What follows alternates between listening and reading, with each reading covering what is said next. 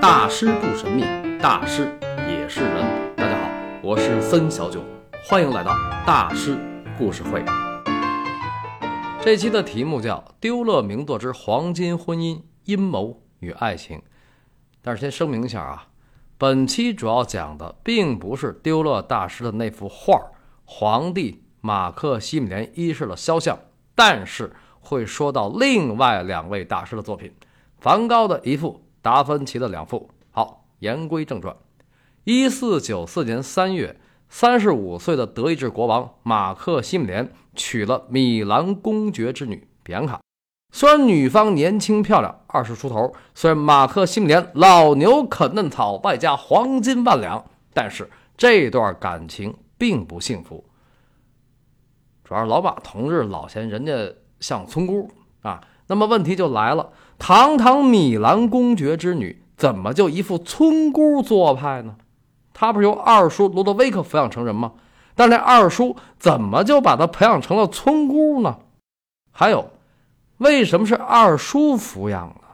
他妈干嘛去了？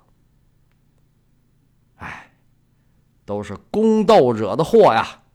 一四七六年底，比安卡的父亲加莱亚佐·马里亚·斯法扎遇刺身亡。时年不到三十二岁，这位生性残暴、荒淫无耻，但有治世之能且审美一流的米兰公爵，留下了一堆孤儿寡母。为什么说一堆呢？正妻一位，情妇一名，私生子女四个，合法子女四个。扁卡是四个合法子女中的第三个孩子，他还有一个妹妹，两个哥哥。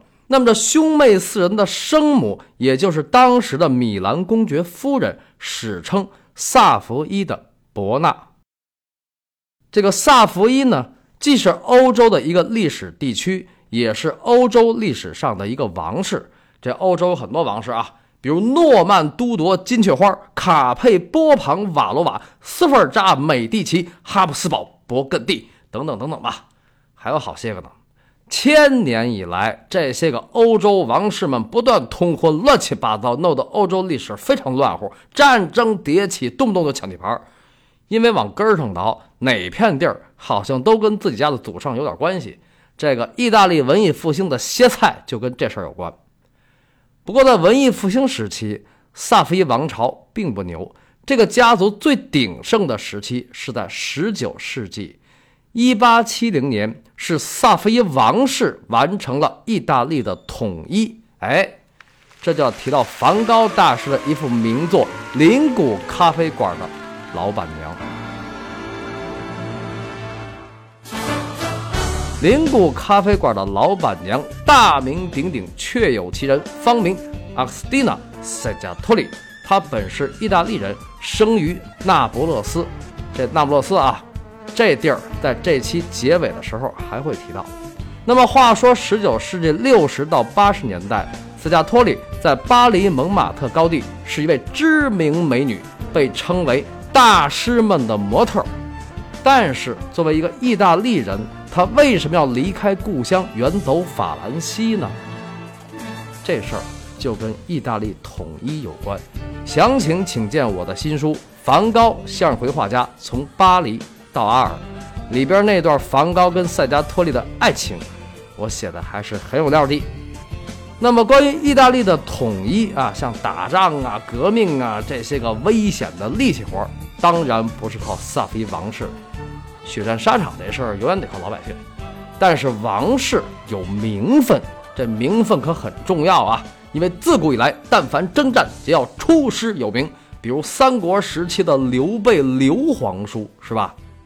这个打着匡复汉室的旗号啊，那么文艺复兴时期的意大利呢，其实很像中国的春秋战国，邦国林立，不断开撕。而当时在意大利最北边有三国，从东到西依次排开，分别是威尼斯、米兰、萨伏伊。萨伏伊的伯纳是萨伏伊公爵卢多维克之女。他是家中十八个孩子里的第十四个啊，这么多啊，都是亲的啊，同父同母。哎，这伯纳他爹怎么跟他小叔子名一样呢？这个罗多维克意为著名的勇士。这西方人啊，逮这个经典名字就玩命用，比如梵高家族，几乎每一代都有叫 Vincent 的，这就是中西方文化差异。那么话说，萨菲的伯纳十八岁结婚，九年之后守寡，老公遇刺身亡的时候，她二七。他们两口子的长子吉安·加莱亚佐继位为米兰公爵，当时七岁。那这么个小学生当然不能亲政了，于是伯纳就做了摄政王，这就是太后摄政啊。历史上并不罕见，比如我大宋仁宗皇帝的曹皇后，将门之女，人勇无双，辅佐三朝朝中名臣，从范仲淹到王安石。呃，其实欧洲古代也有这样的女中豪杰，虽然这么比不太准确啊，但就是说这个意思。崇文尚礼，母仪天下。文艺复兴时期的意大利也有这样一位母后，此人就比米开朗基罗大一岁，而达芬奇给他画过像，就是那幅著名的素描伊莎贝拉·德斯特。这个伊莎贝拉·德斯特是曼图雅侯爵夫人。于当世就被称为世界第一夫人。她从四十五岁开始守寡摄政，辅佐儿子十一年，终于在一五三零年让曼图雅从侯国升级为公国。啊，当然啊，他最打动人的还不是这个。伊莎贝拉·德斯特最让人感动的是她对待婚姻和爱情的态度，对待国家和臣民的态度。还有对待文化和艺术的态度，她并不是一个婚姻幸福的女人，但是于公于私于国于民于后世，她的所作所感无不绽放着人性的光辉。所以在文艺复兴史上，这个女人被西方主流学界称为文艺复兴第一女性。但是关于她的事儿，今天就不多说了啊，简单的说一下曼图雅。曼图雅也译为曼托瓦或文托亚，是文艺复兴时期意大利北方的一个非常小的城邦国家，东临威尼斯，西临米兰。若去旅游，此城之小，两天足以逛完；但此城之美，被誉为人间乐土。他被著名的英格兰作家奥尔德斯·赫胥黎称为全世界最浪漫的城市。这个赫胥黎可是写出了《美丽新世界》呀。那么，十五世纪七十年代的萨福伊的伯纳拉扯着一堆孩子，这位新寡母后能给他们的未来打造出一个太平盛世和美丽新世界吗？No，萨福伊的伯纳。既不是四百多年前的北宋曹皇后，也不是比她小二十几岁的伊莎贝拉·德斯特。其实论起来呢，她和这个伊莎贝拉·德特还沾点亲。为什么呢？因为萨菲的伯纳的小叔子是路德维克·斯尔扎，但后来伊莎贝拉·德斯特成了路德维克·斯尔扎的大姨子。所以这个欧洲王室和欧洲历史这个乱呐。那么，帝王之家就是因为沾亲，才容易祸起萧墙。而当时米兰的萧墙之祸，就是伯纳那个小叔子。这个卢多维克·斯法扎呢，比大嫂小三岁。一四七六年底，大哥遇刺的时候，他二十四。跟他那位残暴变态的大哥相比，这哥们儿性格当然还算好。但我个人觉得。他多少有点自卑，为什么呢？因为颜值不行，脑袋大脖子粗，留一傻盖头，而且还黑。因为这个黑呢，人送绰号“摩尔人”。这摩尔人，大家还记得吗？公元八世纪初入侵欧洲的北非穆斯林。我在高更的前半生千年家底儿和爱情电影那期里说。一四九二年，高更大师的两位远房先祖伊莎贝拉女王和费尔南多二世，这两口子彻底打败了伊比利亚半岛的摩尔人，统一了西班牙。到此，将近八百年的西班牙复国战争胜利结束。所以这个卢德维克被称为摩尔人，这其实是别人挤的他呢啊！这哥们儿啊，北非黑鬼，信仰邪教的妖怪。因为这个十五世纪下半期，阿拉伯人在欧洲只剩下一小撮残余势力，穷途末路，苟延残喘。不过，虽说玩笑归玩笑，罗德威克小时候因为这外号，心里还是非常 out 的。在大哥死了以后，就更 out。为什么呢？从十五世纪中叶开始，米兰历经斯菲尔达家族两代人的努力，蒸蒸日上。而卢多维克曾经是大哥手下的肱骨之臣，像什么考察农业呀、大兴水利呀、修运河、筑城防、鼓励商贸、办银行，这好多项目都是他亲自抓的啊！人家也是从基层干起，而且呢，他的审美品味也不低。那现在大哥一死，一切都停摆了，所以卢多维克心里这个急呀！米兰的千秋大业呀，我不放心，我也不甘心呐。七岁的大侄儿继位，二十七岁的嫂子摄政，他这个年龄，你这个岁数，就你们这孤儿寡母的，能管这么一大摊事儿吗？我说嫂子呀，你有这个心，但是有这个力吗？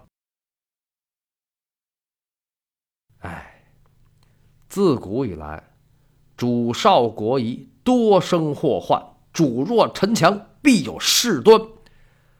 所以，自打七岁的吉安少爷一继位，这卢多维克很快就跟他那嫂子杠上了。但是在第一轮的较量中败下阵来，被嫂子赶出了米兰。可三年之后，他又回来了，而且稳稳当当的坐上了米兰的一把手。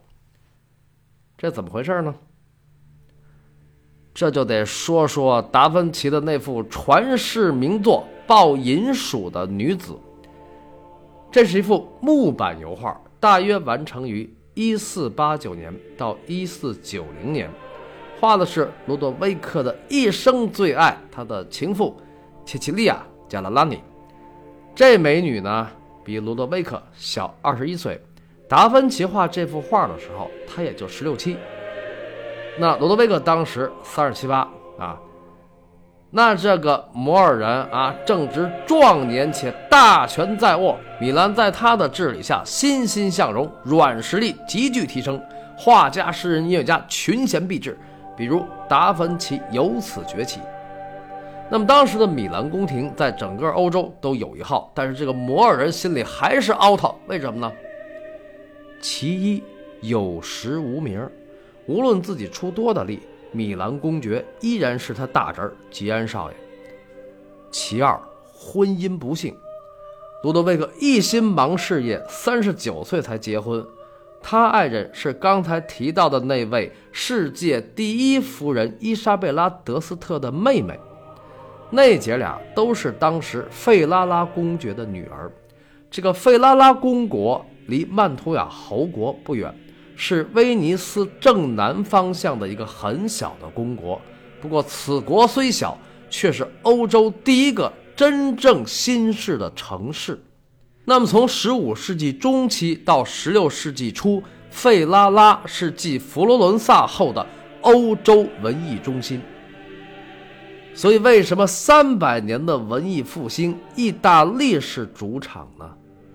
因为不只是佛罗伦萨、米兰和罗马，还有更多的非著名的名城光辉不朽，但这些不朽里却饱含着爱的代价。拿路德维克来说，他那婚姻就没有爱情，因为纯属政治联姻，而且结婚前估计跟女方也没怎么见过面，主要离得远。这费拉拉离米兰二百五十九公里，那个年头又都是马车，对吧？但是呢，他跟切奇利亚可是常见面啊。路德维克至少在结婚前两年就跟切奇利亚好上了，到哪儿都带着小美女，最后俩人还有了个孩子。所以达芬奇的这幅抱银鼠的女子真是意味深长啊！因为这幅画不光是个美女照，其实它是这俩人的一个合影，为什么呢？关于抱银鼠的女子这幅画，五百年来有很多说法。比如说，这画其实有三个版本啊，达芬奇开始没有画那只银鼠啊，等等等等吧。但是今天我不说这些事儿，等单讲达芬奇的时候再细聊。我只说一点：切奇利亚抱的那东西根本就不是银鼠，而是短尾黄鼠狼，学名白鼬。所以这幅画的名字准确的翻译应该是。抱幼鼠的女子，那切西利亚为什么要抱一只幼鼠呢？这短尾黄鼠狼啊，看着没啥，听着挺膈应，对吧？因为那只白鼬其实就是他的老情人路德维克。一四八八年，路德维克被当时的那不勒斯国王授予了白鼬骑士团荣誉徽章，所以他当时也被称为白鼬意大利的摩尔人。但是这个摩尔人怎么又跟那不勒斯扯上关系了呢？因为两家攀了亲嘛。他那大侄吉安公爵很快就要跟那不勒斯国王的孙女伊莎贝拉公主结婚了，这可是抱上了一条大腿啊！因为在当时，那不勒斯王国占据着意大利半岛的整个南部，是意大利地区面积最大的国家。至少两个半米兰公国那么大。不过喜事儿归喜事儿，这白鼬路德维克还是很闹心的。为什么呢？在米兰，他纵然一手遮天，但是侄媳妇的娘家人不好惹啊。那么他那大侄吉安公爵，是否因为媳妇的强大的娘家人，就真的变得强大了呢？就真的一生吉祥安康了呢？而白鼬卢德维克在这场较量中又使出了哪些手段呢？他把吉安公爵的妹妹比安卡嫁给了马克西米连，究竟是意欲何为呢？请听下集《黄金婚姻之引狼入室》。